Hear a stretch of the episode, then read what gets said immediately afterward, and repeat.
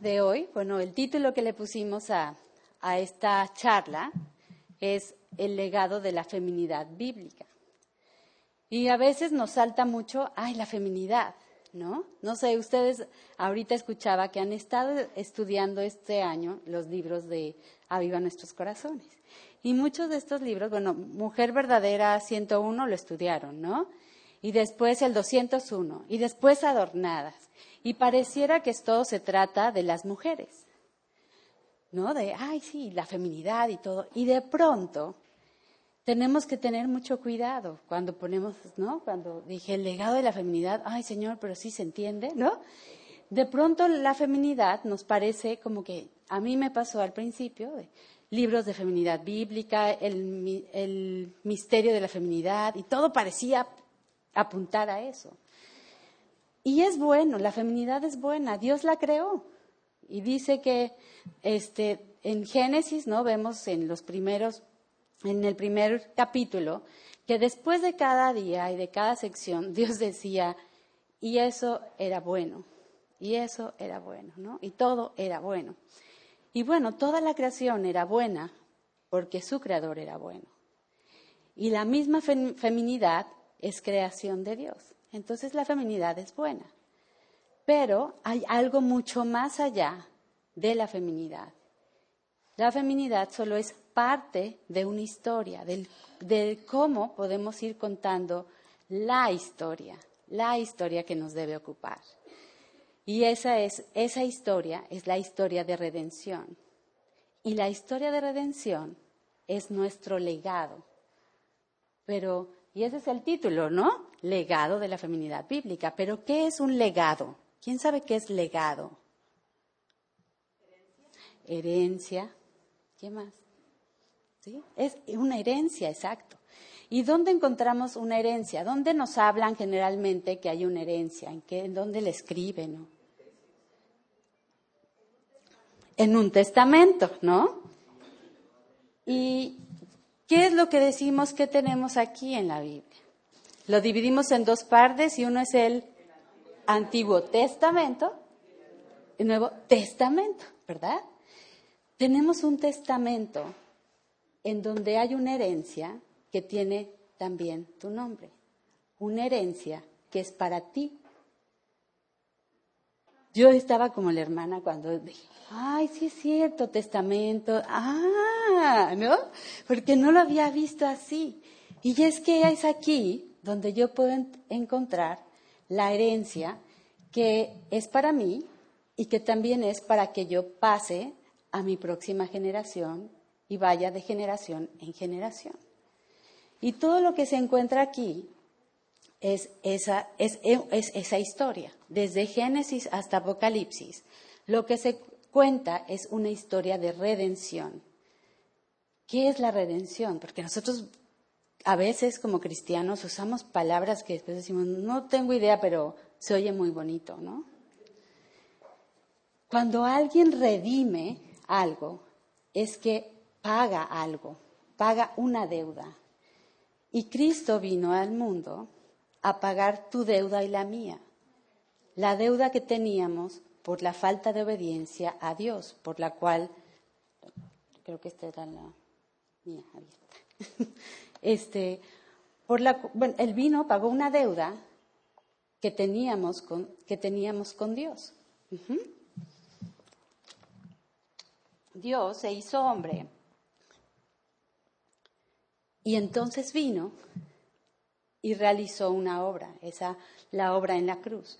Él pagó el justo por los injustos, ¿no? Por nosotros.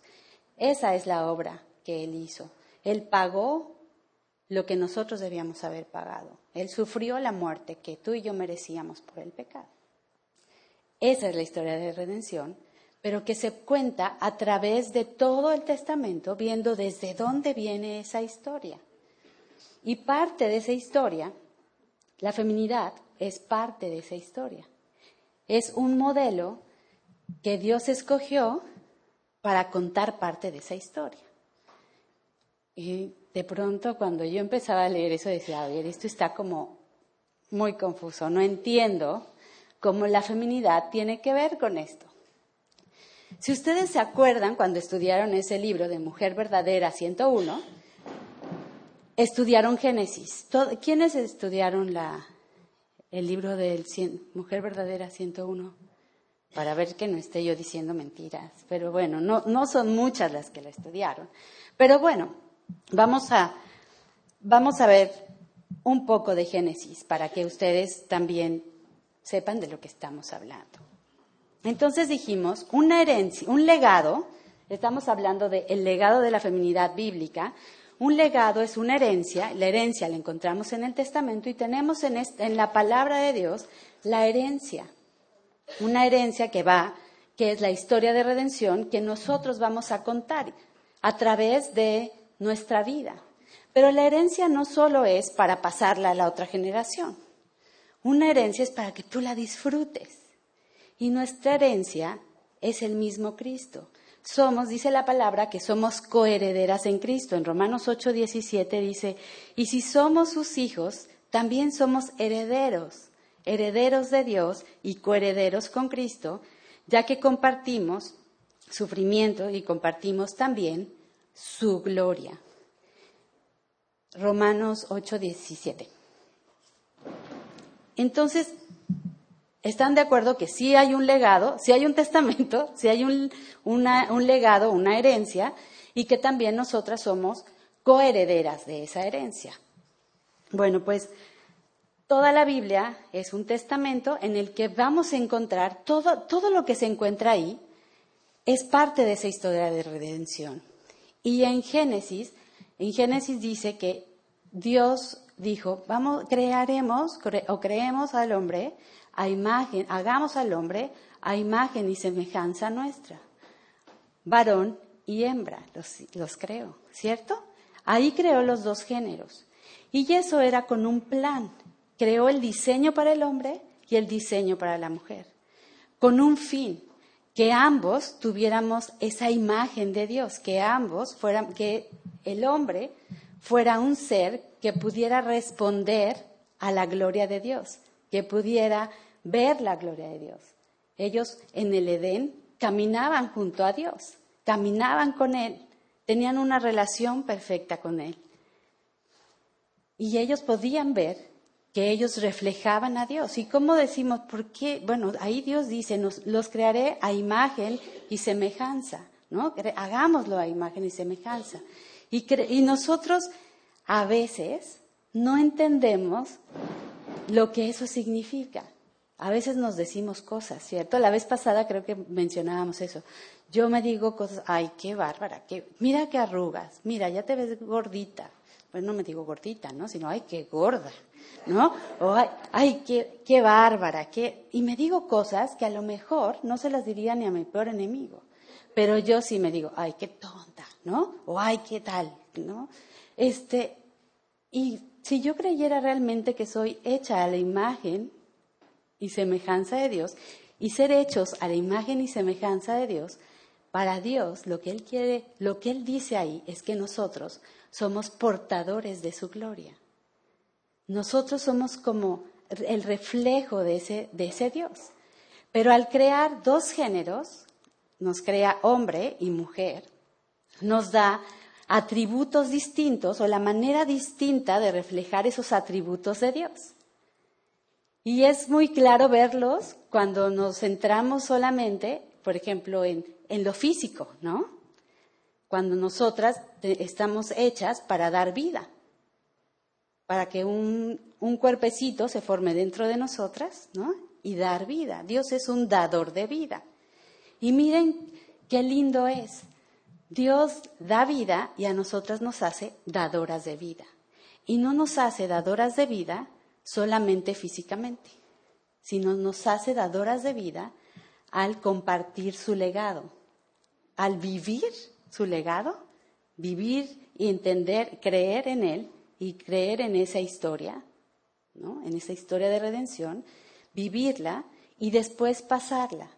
Es esa la manera en que nosotros somos dadoras de vida y que podemos reflejar esa ese atributo de Dios, ¿no? de ser dador de vida, de ser creador. Aunque nosotros somos creativos, nosotros no podemos producir de la nada, pero al dar vida, a través del Evangelio, de esa, historia, este, damos vida a alguien, o también físicamente, si nada más nos estábamos fijando en lo físico. También puedo nutrir a alguien. Cuando tú tienes un bebé, puedes nutrirlo, ¿no? También nos hace así. Él, él nos nutre, nos alimenta a través de su palabra y nosotros también podemos reflejar esas cosas. Si, nada más nos fijáramos en lo, en lo físico, en las características físicas. Sin embargo, también nos da en la misma creación él va haciendo toda la creación, el, informe, ¿no? lo que deja ahí el legado, como lo escribe Moisés. Recuerden que eso no fue escrito por Dios por mano, sino que inspira a Moisés y Moisés nos deja esa evidencia ¿no? de la inspiración de Dios, de cómo Él creó el mundo. Entonces, primero hace todas las cosas, primero hace un orden, nos deja patrones en ese, en ese libro de Génesis. Él va creando las cosas y las, toda la creación le obedece. Él dice, bueno, Él crea las lumbreras, ¿no? Y a una le llama, a una le dice que ella alumbrará en el día y a otra en la noche, ¿no? Que se creen las, las lumbreras y bueno, y las conoce por nombre. Y entonces Él y que se separen las aguas y las aguas que hacen, se separan que se creen los animales y que, ¿no? Este, en el fondo del mar, ¿y qué pasa? Se crean. Bueno, toda la creación obedecía su palabra. La autoridad, desde el principio, es Dios. Y podemos ver que todo es primero Dios. Así empieza Génesis, ¿cierto? En el principio Dios creó los cielos y la tierra. Entonces todo está, todo, todo comienza con Dios. Dios toma la iniciativa de crear, Él crea el mundo, establece el orden y la, creación le obedece. Él habla y la creación obedece. Entonces la palabra de Dios es autoridad. Después crea al hombre y a la mujer. Y nos crea como un ser. Ahí es como una creación, no me gusta decir especial para no sentirme como, ay, sí, yo soy muy especial porque todo se trata de Él, pero sí, en ningún momento él se detiene a decir, ah, hagámoslo a imagen y semejanza nuestra, solo con el hombre, con el fin, no porque sea un Dios incompleto, porque Dios es un Dios relacional, ¿cierto? Entonces, al ser un Dios relacional, ¿y cómo sé que es un Dios relacional? Bueno, cuando Él dice hagamos, yo ya sé que hay tres personas, ¿cierto? Es ahí donde se empieza a vislumbrar un Dios trino, que ahorita lo vamos a ver bien. Pero ahí, ah, ok, y es plural, y dijo, hagámoslo a nuestra imagen y semejanza. Él ya estaba completo. No pueden decir, como algunos dicen, sí, creo al hombre para estar completo, porque algo le faltaba a Dios. No, Él es Dios, nada le faltaba y tenía ya una relación, pero nos crea para reflejarlo a Él, a su imagen y semejanza. Por tanto, otro de los atributos que nosotros como humanos reflejamos es, el ser relacionales, ¿no?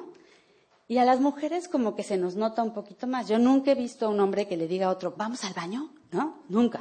Pero las mujeres siempre, ay, vamos al baño, ay, sí, yo también quiero, ¿no? Y ahí vas, aunque no tengas ganas, ahí vas. Porque somos relacionales.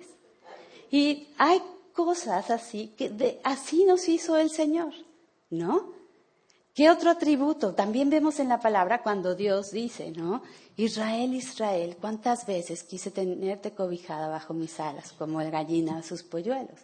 También esa parte es otro de los atributos. Y voy a esos atributos porque si tú empiezas a ver, ay, sí, sí soy así, ¿ves como si eres, si es real que somos hechos a la imagen y semejanza de Dios? No importa, hay mujeres que no son tan tiernas o expresivas, pero sí, sí sientes esa necesidad de cobijar, ¿no? De que si ves a un, si ves a un niño corriendo en la calle y se va a atravesar, tú puedes no tener hijos, puedes tener la edad que sea y puedes estar con el bastón si quieres, pero de pronto tu instinto te hace querer agarrar a ese niño y que no se atraviese. Bueno, él también nos hace ayuda, ayuda a la víctima, cuando tú ves a alguien en sufrimiento, en algo, siempre tienes esa cosa aquí de, ay, quiero ayudar, ¿cierto? Alguien en necesidad. nos hace ayuda para ayudar a la víctima, ayudar al huérfano, ayudar al necesitado. Esa es otra característica de nosotros como mujeres. Y es que estamos hechas para reflejar la gloria de Dios. Como mujeres estamos hechas para reflejar ciertos atributos o unos más, se, se notan más, digamos, en la mujer, y el hombre tiene otros atributos. También él refleja esa gloria de Dios. También él fue hecho para reflejar la gloria de Dios. ¿Y cómo sabemos eso? Bueno, regresamos, si regresamos al Génesis, cuando en Génesis 2, bueno, estábamos en Génesis 1, ahí dice, bueno, los, crearé, los haremos a imagen y semejanza nuestra y los vamos a hacer hombre y mujer. Pero después si tú vas a Génesis 2, ahí dice exactamente es como si estuviéramos en un helicóptero primero viendo todo el panorama y después hace un acercamiento, como en las películas, ¿no? Pasan al principio toda la ciudad así y ya después se centran en una casa y ves la historia de esa familia. Así es en Génesis. En Génesis 2 nos dice ya cómo crea al hombre. Entonces dice que toma polvo, bueno, toma tierra, ¿no? Le da aliento de vida y forma al hombre. ¿Cierto? ¿Se acuerdan de esa parte? ¿Han leído Génesis? 2.7. Exactamente. Bueno, y, nos, y en ese acercamiento a la historia nos dice cómo formó al hombre. Él hace al hombre y lo pone en el Edén. Lo pone ahí y le dice, déjenme leérselos porque ya les estoy parafraseando todo esto porque yo pensé que casi todas habían estudiado el, el 101, pero ya vi que no. Entonces les estoy contando la historia rápida para terminar el legado de la feminidad. Y entonces, dice Génesis 2.15, tomó pues Jehová Dios al hombre y lo puso en el huerto del Edén para que lo labrara y lo guardase. Y mandó Jehová Dios al hombre diciendo, de todo árbol del huerto podrás comer. El Señor hace al hombre, lo pone en un lugar, digamos, en un, en un, lugar cercado, por decir algo, este Edén, aquí te pongo, yo te pongo como autoridad de este lugar. Yo te lo entrego para que tú, dice aquí, que era para que lo labrase y lo guardare. Él lo pone como guarda de ese lugar, lo pone a trabajar en ese lugar. Y aquí todavía no está la caída. Aquí era él está creando al hombre, le está entregando una posesión, es decir, le da cierta autoridad, le da autoridad, le da el papel de guía, el papel de guarda y el papel de proveedor, porque él va, bueno, va a, él va a cuidar, de cuidador, perdón, va a cuidar de ese lugar. Y Dios es también nuestro guarda, ¿no? Él nos guarda, Él nos cuida, Él nos protege Asimismo, él protege a su creación, etc. Y asimismo puso al hombre para protección del lugar, para cuidar, para enseñorearse de ese lugar. ¿Cierto? Ok. Entonces así vemos que forma al hombre. Y después dice, le da tareas, ¿no? Le pone nombre a los animales. Le dice, bueno, ve Adán, ponle nombre a todos los animales. Y el, y el nombre que Adán les dio es el nombre que los animales hoy, hoy tienen.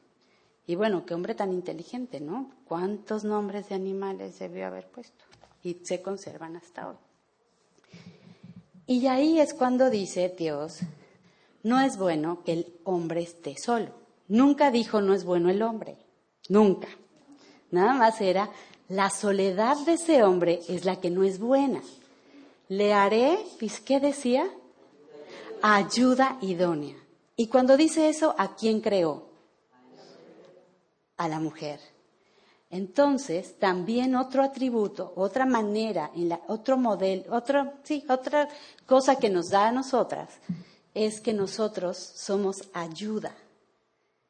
Ahí reflejamos que somos relacionales, igual que Dios es relacional, y que estamos hechas para ayudar. Y algunas nos estorba, hay ayuda, pues si yo puedo hacer las cosas mejor que, ¿no? Y me acuerdo mucho de un ejemplo que viene en uno de los libros y que nunca había pensado en eso hasta que lo leí y decía, cuando tú piensas, ay, yo soy ayuda, te ves como el ayudante del plomero, ¿no? Dice algo así. Y yo yo nunca me había visto así, pero, ay, sí, ¿no? O sea, el otro sí, ahí está, él sabe, y yo nomás le paso las pinzas, ¿no? Y es que yo me acordaba, cuando estaba yo casada, decía, oye, ¿me puedes poner un cuadro? Ah, sí, a ver, tráete el martillo, tráete un clavo. Y yo decía, pues no lo iba a poner él, ¿no? Y yo iba por el martillo, clavo. pero yo era su ayuda, ¿no? Pero para mí era, ah, ¿no? Pues si lo va a poner él, que él vaya por todo, ¿no? Cosas así. Bueno, yo me imaginaba cuando leí este libro, este, ese ejemplo. Y decía, bueno, pero si alguien va a hacer algo, no puede hacerlo si el otro no le ayuda, ¿no? No puede sostener el martillo o, sostener el clavo y el nivel si tiene el martillo en la mano, tiene que ayudar. Bueno, algo así dice, no, no te creas como que eres el ayudante del plomero, ¿no? No lo veas así. Más bien, regresemos a la palabra. ¿Qué dice cuando habla de ayuda? Él habla, ajá, en la palabra encontramos a Dios como nuestro ayudador. ¿A quién llamas tú? ¿A quién acudes y clamas por ayuda cuando tienes un problema? A Dios. ¿no? Dices, oye, Señor, ayúdame. Y ahí no lo ves denigrante. Él es tu ayudador. Y a nosotros nos hizo ayuda. Y eso es lindo porque estamos también al proporcionar y al ejercer nuestro papel de ayuda, estamos siendo como Él, lo estamos reflejando. Entonces no es malo, no es ser el ayudante del plomero, ¿verdad? Eh, ayuda es ser. En la palabra griega dice ser, ¿no? Es, y ser llama muchas veces al Espíritu Santo. ¿Se acuerdan que él decía, cuando Jesús les, les anunciaba a sus discípulos, bueno, yo me, voy, yo me he de ir, pero no se preocupen porque les voy a mandar a quién? Al consolador. Entonces, prestar ayuda también significa consolar. Consuelas al necesitado, consuelas al afligido.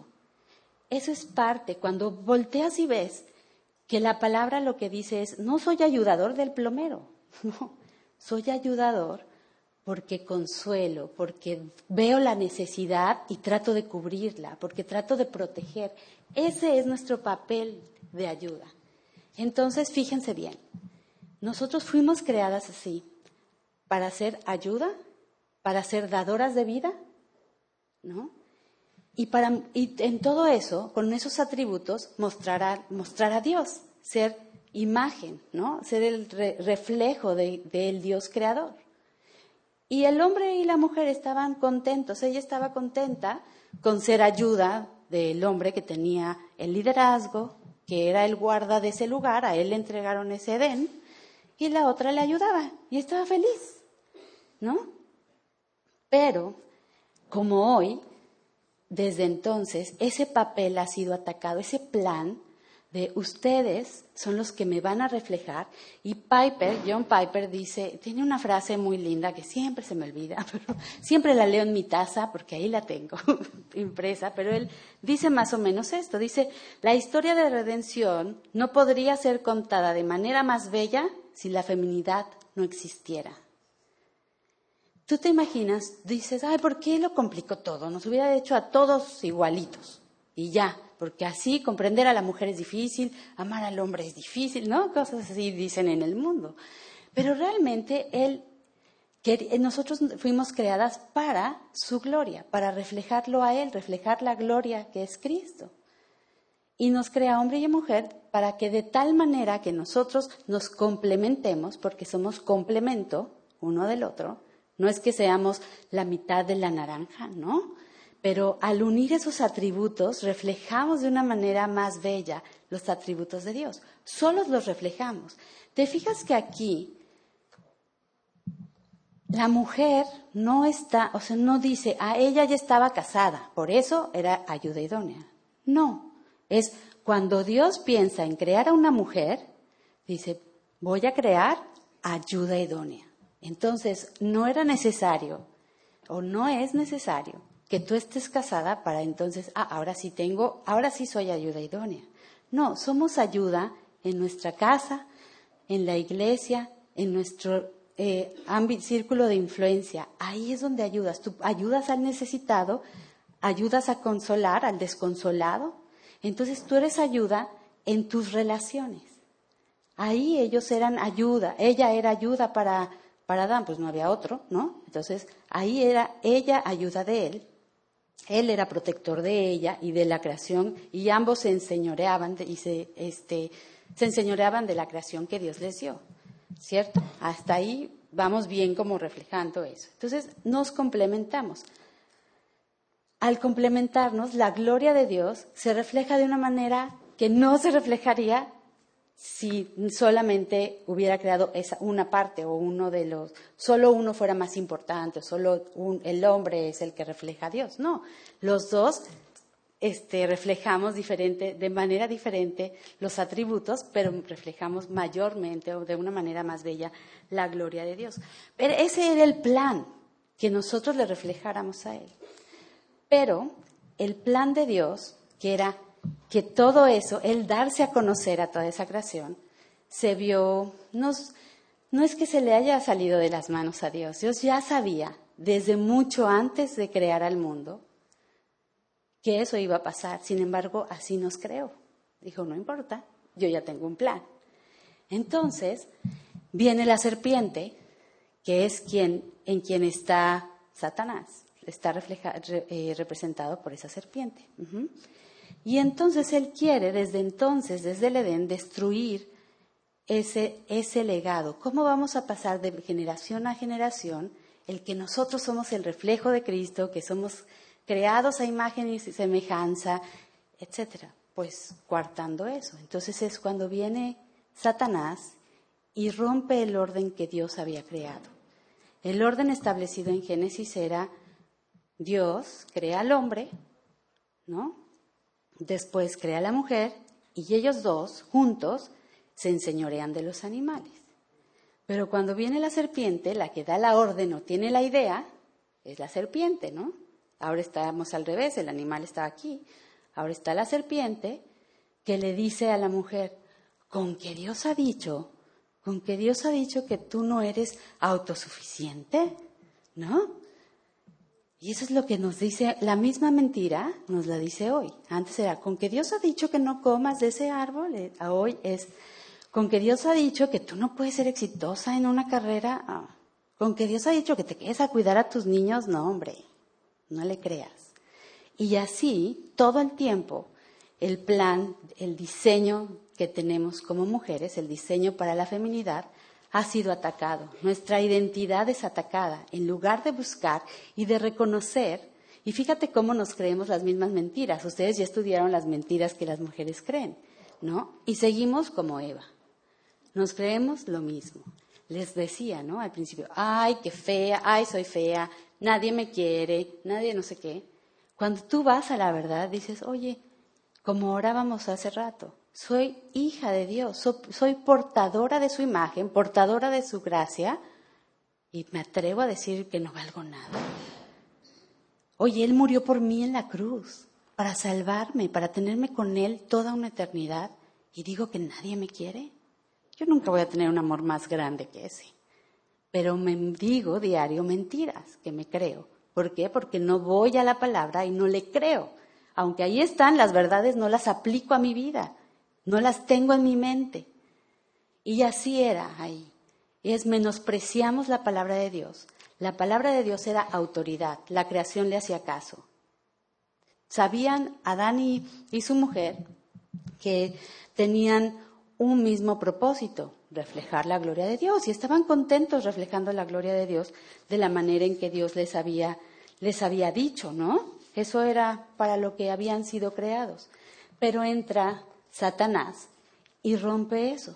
Y hoy seguimos igual. Ay, con que, con que dice Dios que, ¿no?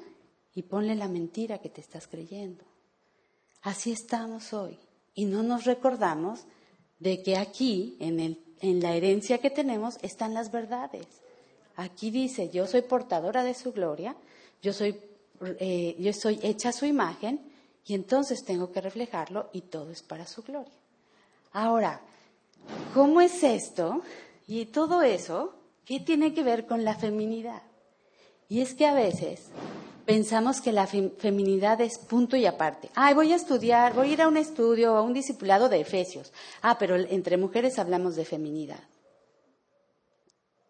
La feminidad no la podemos aislar de la historia de redención, porque entonces, si la aislamos y no la unimos con la historia de redención, vamos a fijarnos solamente en comportamientos y, roles. Ah, ser mujer es, ah, cuidar bien a tus hijos, hacer homeschooling, vestirte muy femenina. Y eso no es cierto, esas son actitudes. La feminidad es el modelo que dio Dios para la mujer de manera tal que cuente la historia de redención. Eso es por, por eso, solo por eso es importante la feminidad, porque estaba establecido ya en el plan de Dios que hombre y mujer fuéramos el reflejo de Dios, ¿no?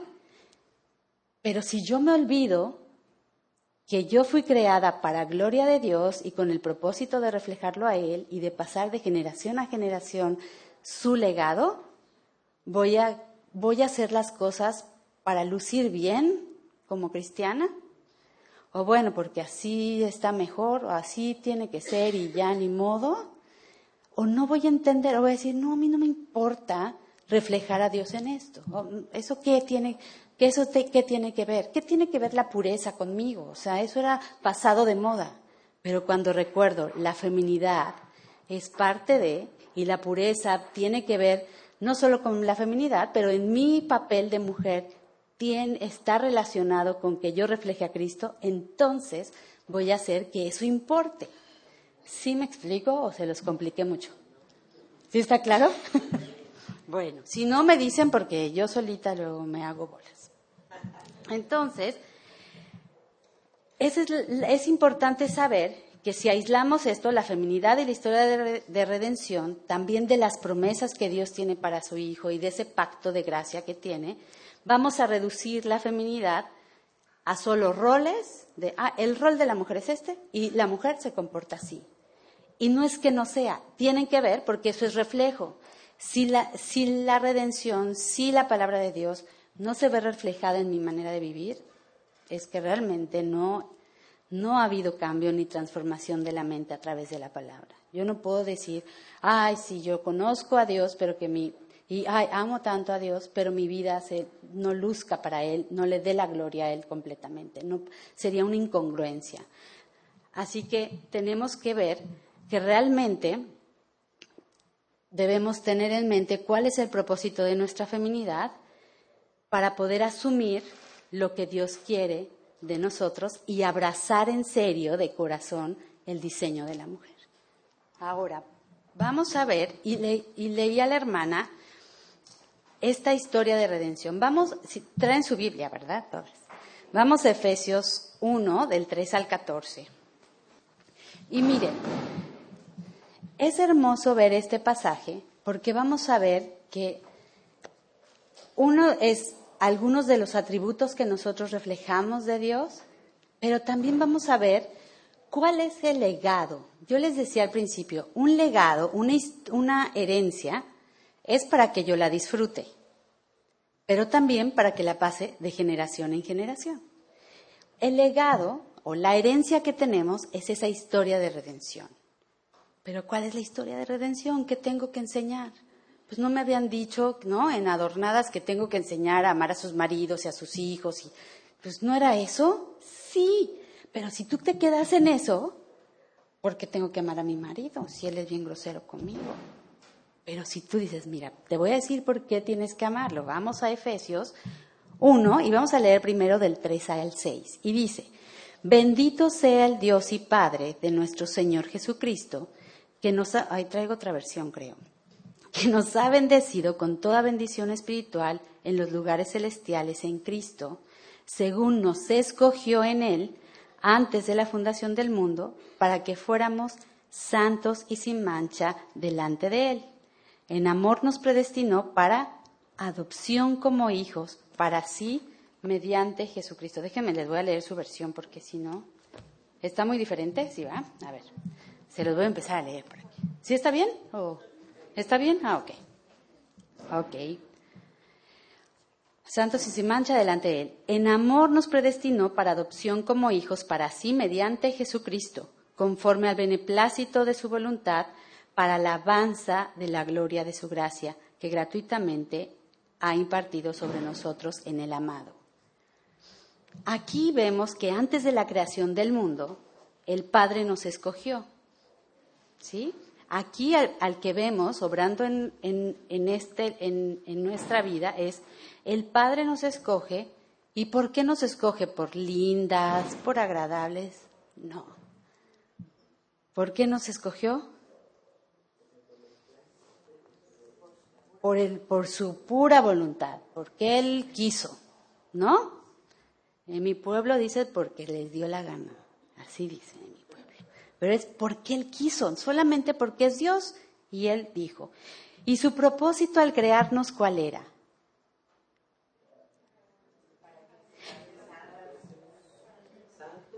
Ajá, santos y sin mancha. ¿Para qué más dijiste, Exacto, ese es nuestro propósito, ¿ves? Él nos escogió, el Padre, Dios Padre nos escoge para la alabanza de la gloria de su gracia decíamos, ¿cuál es nuestro propósito? Pues darle la gloria, es decir, alabanza de la gloria de su gracia. Ok, después seguimos en el 7.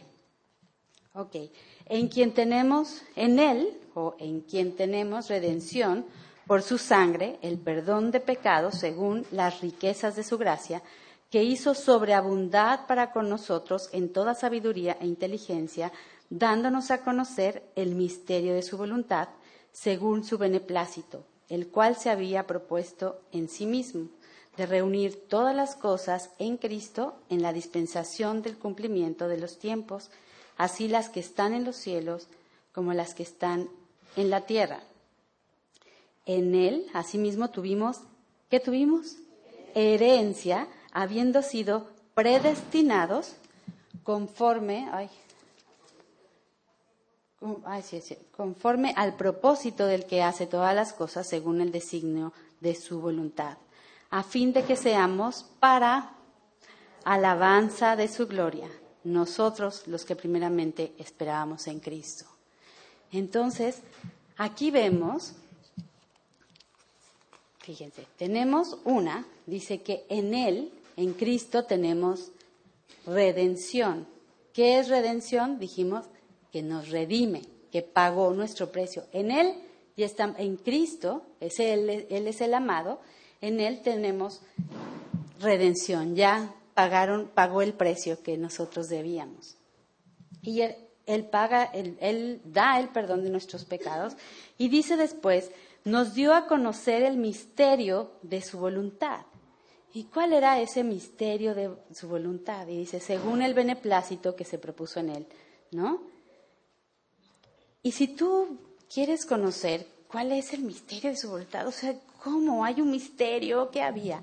Y si nosotros volteamos, hay que ir en Génesis 2.17, sí es el 2.17, mira, fíjate aquí, cuando pone a Adán en el Edén, después les dice, mas del árbol de la ciencia del bien y el mal, no comerás, porque el día que de él comieres, ciertamente morirás. Había, digamos, ahí había, eso, había gracia, pero ahí había como un pacto de obediencia. Si tú me obedeces, hay vida. Si me desobedeces, hay muerte. ¿Sí? Aquí él sabía eso. Quizá no sabían que era la muerte, pero después cuando el pecado entra, cuando Eva rompe ese orden de Dios, hombre, y ella escucha la voz de, la serpiente, y ella pierde de vista que ella ya era hecha a la imagen y semejanza de Dios. No dijo Dios que los iba a hacer a imagen y semejanza suya, pero dice, no, si tú comes de ese árbol, serás como Dios. Ay, si yo quiero ser como Dios, ¿no? Ella ya era, pero le restó autoridad a la palabra de Dios y tomó como autoridad una mentira. Y entonces, ay, yo quiero ser así. cuando ella ya era, ¿no? Y entonces desobedecen a Dios y, y entra el pecado. Pero ven, después, en el 3.16, 17, sí, en el 3.15, perdón, cuando ya Dios se da cuenta, a ver, ¿qué hiciste, Adán? ¿No? Dios sigue respetando el orden que él, hizo. Él, no, él sabía quién había, quién había tomado el fruto, ¿cierto? Pero no se va con la mujer, porque él había establecido un orden. A ver, ¿a quién había puesto como cabeza o a quién había puesto como líder, como guarda, como cuidador? Al hombre. Entonces le dice, a ver, Adán, ¿dónde está? ¿No? Y ellos, llenos de vergüenza, se cubren con hojas. Pero el Señor hace el primer sacrificio y les cubre con pieles. ¿Qué tendría que haber hecho para cubrirlo con pieles? Derramar sangre.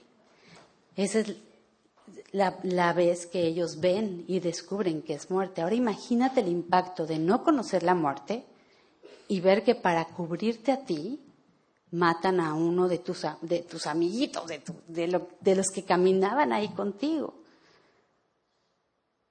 Y después se acuerda, me dijo que si yo obedecía, si me obedeces, hay vida, si me desobedeces, hay muerte.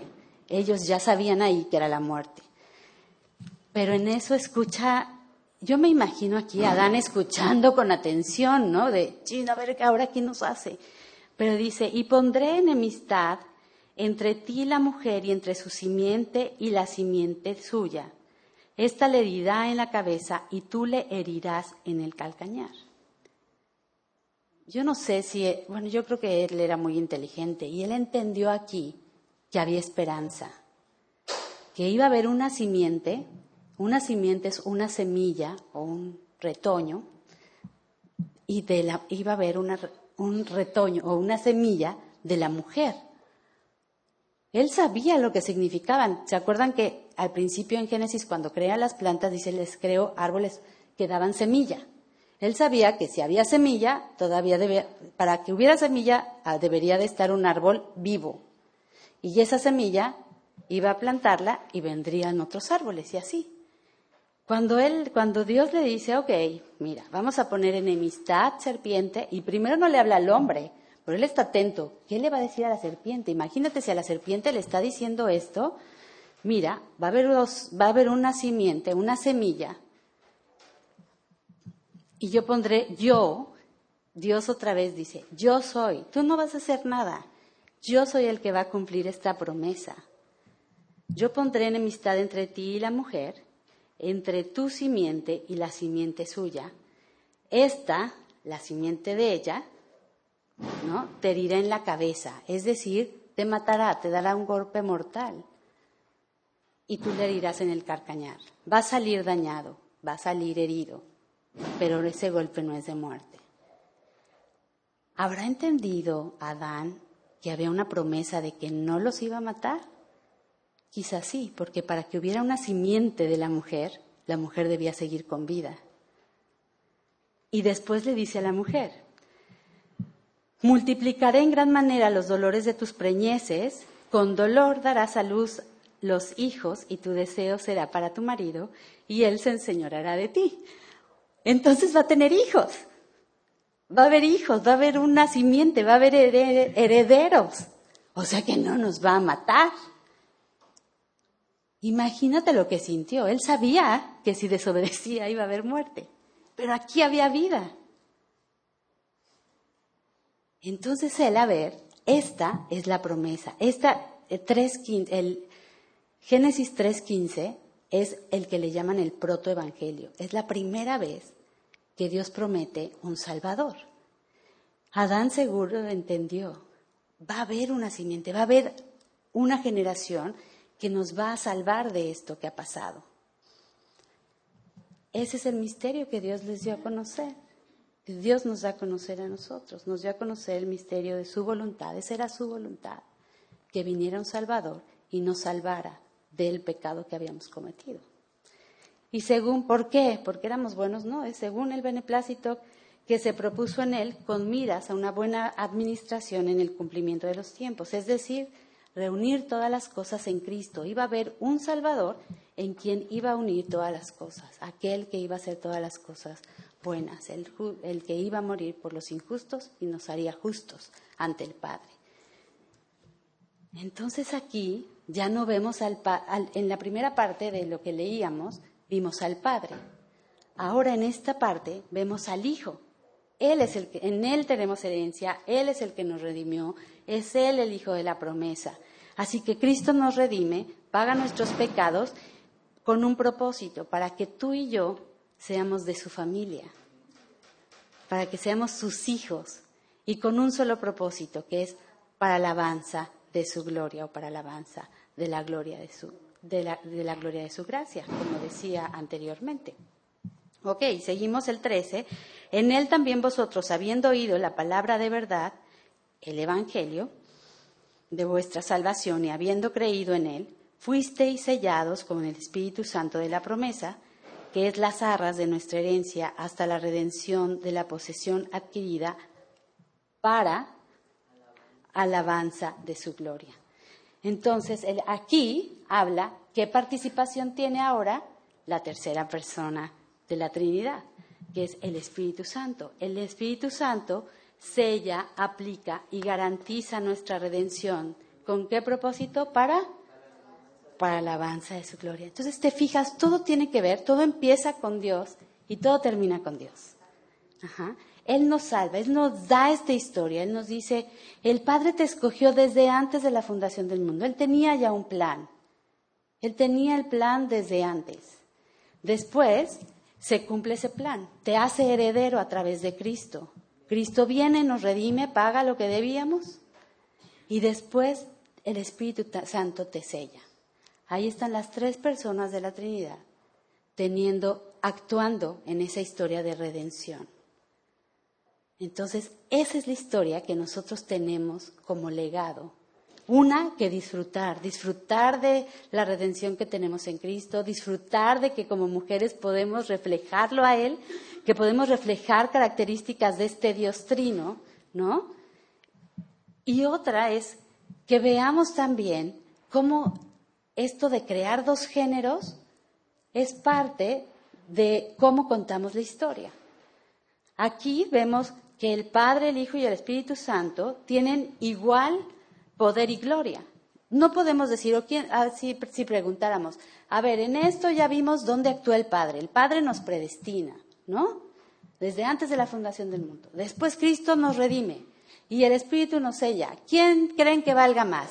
El Padre, el Hijo el Espíritu Santo. Los tres tienen roles distintos, pero el mismo valor. Y así es como el hombre y la mujer reflejan a Cristo, reflejan esa parte. Somos iguales en esa parte, en ser creadas con, con el mismo valor y la misma dignidad, pero tenemos roles y tenemos una manera muy diferente, una participación muy diferente en la manera de contar la historia de redención. Pero ¿y ahora cómo le hago para enseñar todo eso? Estaba más fácil enseñar a amar a sus maridos, ¿no? es más práctico. Bueno, el mismo Señor hizo cinco los temas en cómo la mujer va a enseñar o va a pasar este legado. El primero es que, bueno, ya se los dije, el primero es Dios creó a la mujer para ser ayudadora y dadora de vida. Cuando yo acepto y abrazo mi papel como ayuda idónea, mi papel como ayuda como mujer, no porque estoy casada. Yo no estoy casada y puedo hacer ayuda. Puedo ser de ayuda en mi iglesia, a mi pastor, ¿no? Pudiendo este, aconsejar a mis hermanas y quitarle ese peso a él, ¿no? Estar viendo cómo están mis hermanas, haciendo cosas en la iglesia, ¿no? Bueno, estando en las cosas del Señor en la iglesia, ayudando a mi comunidad, viendo a la esposa del pastor qué se le ofrece, cómo le ayudo a, a las tareas que ella tiene, ¿no? Y a mí esa parte me encanta, porque aparte se hace tu amiga, ¿no? Y entonces entiendes la necesidad. Y entonces puedes orar por ella. Y no solo por ella, sino eso mismo hago con mis otras hermanas, ¿no? A la que recientemente se quedó viuda. ¿Cómo la puedo ayudar? ¿Cómo puedo ir y consolarla? ¿Qué necesidad tiene? Voy y se la digo a la iglesia, no es que yo haga todo, ¿verdad? Voy y se la digo a la iglesia, esta es la necesidad, necesita compañía, porque está muy triste ahorita, necesita también dinero, necesita quien la lleve a ver lo de la pensión. ¿Ves cómo puedes ayudar? Es, es bien práctico ser el reflejo de ayuda idónea, seas viuda, casada, soltera, joven, más grandecita, ¿no? Menos joven, ¿no? Entonces, así somos. Dadora de vida. ¿Cómo puedo ser dadora de vida cuando no se refiere esto a dar a luz, ¿no? Bueno, doy vida, una, dijimos, cuando comparto el Evangelio, ¿cierto? Damos vida a través de la edificación, la defensa, el consuelo, el cuidado, el ánimo y la proclamación del Evangelio.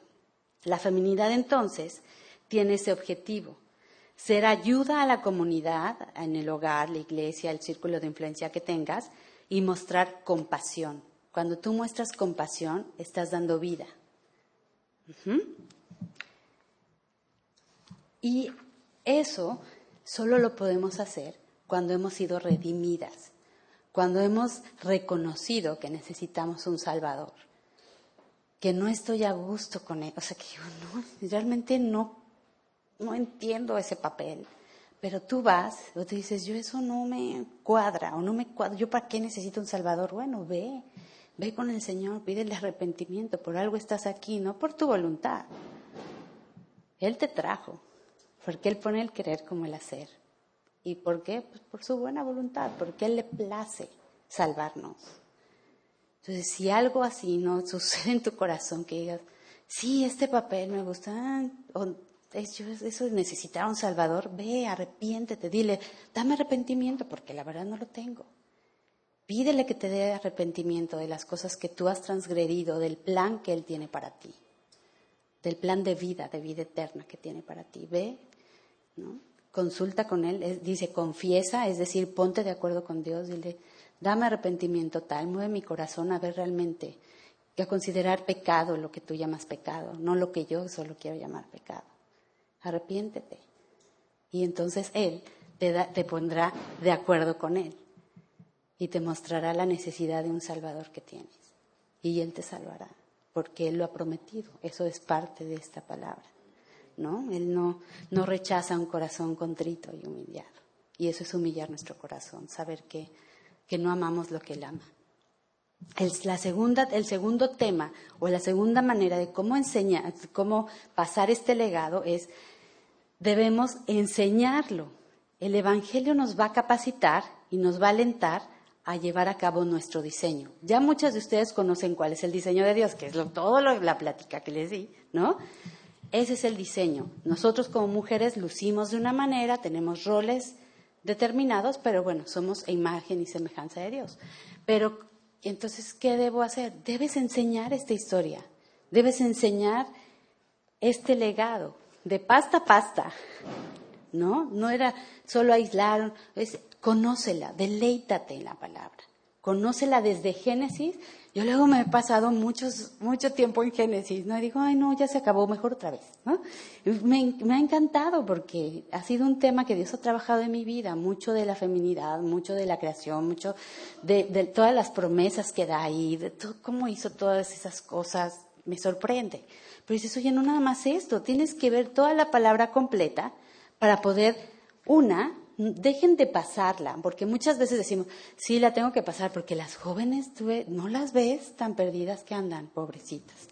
Hay que pasar, hay que enseñarles. No, o sea, sí, pero, pero lo primero es, tú deleítate, hazlo por ti, para que tú conozcas, hazlo por Dios, para que tú conozcas al Dios verdadero y lo que Él te prometió y lo que va a hacer en tu vida a través de esto. Cuando tú te deleites y digas, ay, wow, este es el plan que Él tiene para mí, ¿no? Esta, esta vida que yo vivo es la que Él tiene para mí. Yo la quiero vivir cumpliendo sus mandamientos, porque Él aquí dice, ¿no? Que el que me ama cumple sus mandamientos. Yo quiero saber cuáles son tus mandamientos, no solo las promesas, quiero saber tus mandamientos para yo obtener una vida que, que tenga como propósito la alabanza de la gloria de tu gracia porque ese es mi propósito de vida. Si no tengo un propósito de vida, no voy a saber hacia dónde caminar. Y bueno, esto, ese deleite, es lo que tú tienes que enseñar. Lo que estarás enseñando entonces es ese legado, es esa herencia que tenemos. Ahora, como parte de esa herencia está la feminidad, pero como mujeres luce así. Vivir para Cristo como mujer luce de esta manera, porque así reflejamos a Dios. Pero yo no puedo, ¿no? Dices, no, hombre, mira, yo divorciada, sin hijos. Y yo me lo pregunté, yo la vez pasada creo que se los dije aquí. Cuando me dieron ese libro de maternidad espiritual, dije, ¿qué, les pasa? O sea, yo ni marido ni hijos, ¿cómo les voy a enseñar? ¿No? Y la verdad es que te capacita, el conocer la palabra completa te capacita para entonces enseñarle, decir, mira, yo no te voy a enseñar porque cada quien habla como le fue en la feria, dicen, ¿no? Yo no te puedo enseñar eso. Yo lo que te tengo que enseñar es esto. Lo que esto dice es bueno, es mucho más allá de mi ejemplo, de, mi, de lo que yo vivo. Esa es la segunda manera de, de cómo enseñar. Enseñar que Dios tuvo la iniciativa de crearnos, que Él se compromete a salvarnos y que se compromete por su propia fidelidad, por la fidelidad y por el amor a su nombre. Imagínate, eso el otro día que en un devocional que decía, Dios es el que, digamos, jura, era la traducción, por su propio nombre. Y yo decía, ay, no, no que jurar es malo. Pero Él sí puede, porque Él sí lo va a cumplir. Tú no puedes, porque tú no lo vas a cumplir. Pero Él puede hacer las cosas por puro amor a su nombre. La tercera es, ¿dónde voy a enseñar ese legado? Y recuerda, la iglesia es el cuerpo de Cristo. La iglesia es tu familia, es la familia que Dios te ha, en la que Dios te ha puesto. Y entonces es ahí donde tenemos que ser equipadas. Si ustedes no se comprometen como mujeres mayores, y estoy llamando a mayores como también las jóvenes, hay jóvenes más jóvenes que ustedes que, las ven como ancianas. Así como ustedes me ven ahorita, ah, ya está grande la hermana Mirna, bueno, así las ven otras también, a ustedes. Tienen que enseñar, tenemos que enseñar, pero en el ámbito de la iglesia, bajo la autoridad de nuestros pastores. Y también ver que si nosotras no nos levantamos a enseñar, hay alguien más que está allá afuera enseñándole a las jóvenes qué es mejor, qué es ser exitosas, qué es ser buena mujer, qué es ser empoderada, ¿no? Si tú quieres ver tu iglesia acabada después de tu generación, siéntate en la banca y no enseñes. Pero si tú quieres vestir el cuerpo de Cristo y de verdad sabes el precio que Él pagó por su por su iglesia, te honrarás en servir a la iglesia. Nosotros estamos, cuando enseñamos, a mí me gustó mucho esa analogía que hacía Nancy, ¿no? Que decía, yo soy como una, como alguien que prepara bodas, ¿no? Como una organizadora de bodas. Yo estoy vistiendo a la novia y haciéndola lucir bella para Cristo. Y a mí eso digo, ay Señor, ¿no? Que no tengas algo mal que demandarme. Que no me digas, mm, no lo hiciste. La generación siguiente se perdió porque tú te sentaste y no quisiste. Porque te sentías indigna cuando yo morí para hacerte digna. Y eso tenemos que cuidar bien nuestra teología. La teología no es, ay, suena teología de, ay, tengo que leer todos estos libros, ¿no? A mí me sonaba así. La teología simplemente es, tengo que conocer tan bien a Dios, tengo que conocerlo para que yo me diga esas verdades de lo que Él es realmente. También tenemos que enseñar para que este legado pase bien como mujeres, enseñar que el liderazgo masculino provee estructura de autoridad que nos facilita a las mujeres abrazar nuestro diseño. Fuimos creadas para sujetarnos, somos ayuda, entonces necesitamos, tú no puedes ayudar a alguien que no sabes en qué le ayudas. ¿No? Te voy a ayudar, hermana, déjame hacer los déjame hacer rajas. Ay, una vez así hice. Yo te ayudo, ma. Yo corto las rajas. Y ya que llegó muy finitas, y no eran chiles rellenos. Y yo, ay, pero yo te quería ayudar. Bueno, pues yo tengo que ver, ¿qué quieres hacer, ma? ¿No? Ay, pues rellenos. Ah, bueno, entonces nada más los pelo, ¿no? Así. Entonces debemos saber en qué ayudo. No decir, mire, pastor, yo ya organicé mi grupo. Entonces yo los fines de semana voy a tener mi grupo de enseñanza en mi casa, no sé, como de parte de quién, ¿no? Tenemos que enseñar bajo una autoridad. ¿no? La mujer fue engañada, es fácilmente engañada y podemos ser nosotros susceptibles a engaño. Entonces, la mujer redimida respeta y da y alienta el liderazgo masculino en tu casa, en tu iglesia, ¿no? Muchas veces también en la casa es muy difícil para algunas, ¿no? Dicen, ay, sí, yo sí, yo respetar a su... No, me pisotea. Y no es, es una mentira. Si Dios te pide algo, Él te va a ayudar a hacerlo, ¿no? Y enseñar que hemos sido llamadas a transmitir este legado. Si tú no le dices a las jóvenes, esto que te enseñé, ahora levántate tú y enseña, ellas no se van a levantar. Pero si tú les dices, ok, chiquita, ¿has aprendido de todo esto? Ve y enséñaselo a fulana. ¿No? Porque hay hermanas que se pasan 30 años viniendo a la femenil pero que nunca han enseñado. Y es como estás en engorda y comes y vienes y comes y comes, pero y luego no pasa nada. Pero si tú vienes, aprendes y mira, había un este un pastor que nos decía que había una señora y dice, ella es la, la mejor maestra que he conocido. Ella vino y le dije un versículo, ¿no? Juan 3:16. Y le dije, mira, tú lo que sepas de la Biblia, eso ve y enseña. Y entonces dice que ella salió y a su vecina le fue a tocar, le dije, te vengo a, te traigo muy buenas noticias, ¿sí? Mira, se llama Juan 3.16, ni siquiera sabía qué era, ¿no? Juan 3.16, ¿no? Y se lo dice, y, y le dice el versículo, ¿no? Dios amó tanto al mundo que envió a su Hijo, ¿no? Y luego, ah, ya no me acuerdo, pero nada más eso me aprendí, pero el pastor me dijo que lo compartiera. Bueno, pero mañana te vengo a decir lo demás porque me lo tengo que aprender. Y se iba. Y al otro día, ahora sí, mira, Dios envió a su hijo. Y, le decía un poquito más de lo que ella iba memorizando. Dice, ella es la mejor maestra. Le iba enseñando lo que venía a aprender. Y así tenemos que ser. Esas son las cinco cosas que tú, puedes, que tú tienes en tus manos como legado. Tenemos que vivirlas. Tiene, Así como dice, y es, y con esto termino porque yo creo que ya tienen sueño. Y dice el Salmo 78.2, dice, abriré mi boca en proverbios, hablaré cosas escondidas desde tiempos antiguos, las cuales hemos oído y entendido, que nuestros padres nos las contaron. No las encubriremos a sus hijos, contando a la generación venidera las alabanzas de Jehová y su potencia y las maravillas que hizo.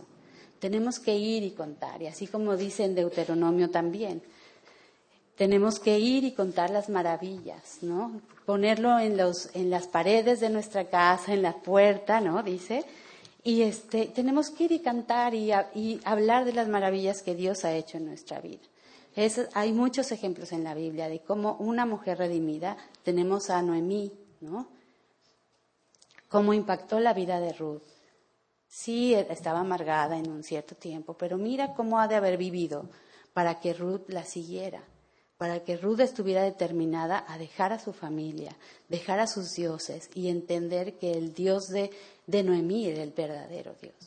Mi vida debe reflejar eso de tal manera que la gente quiera conocer al Dios al que sirvo, porque mi vida refleja, no porque les doy bibliazos, porque mi vida, mi feminidad, mi manera de vivir como mujer, mi manera de respetar el liderazgo, de, invertirme en otras, refleja el amor de Cristo. Y ese es el legado de la feminidad bíblica. Tenemos grandes cosas en nuestras manos que tenemos que enseñar.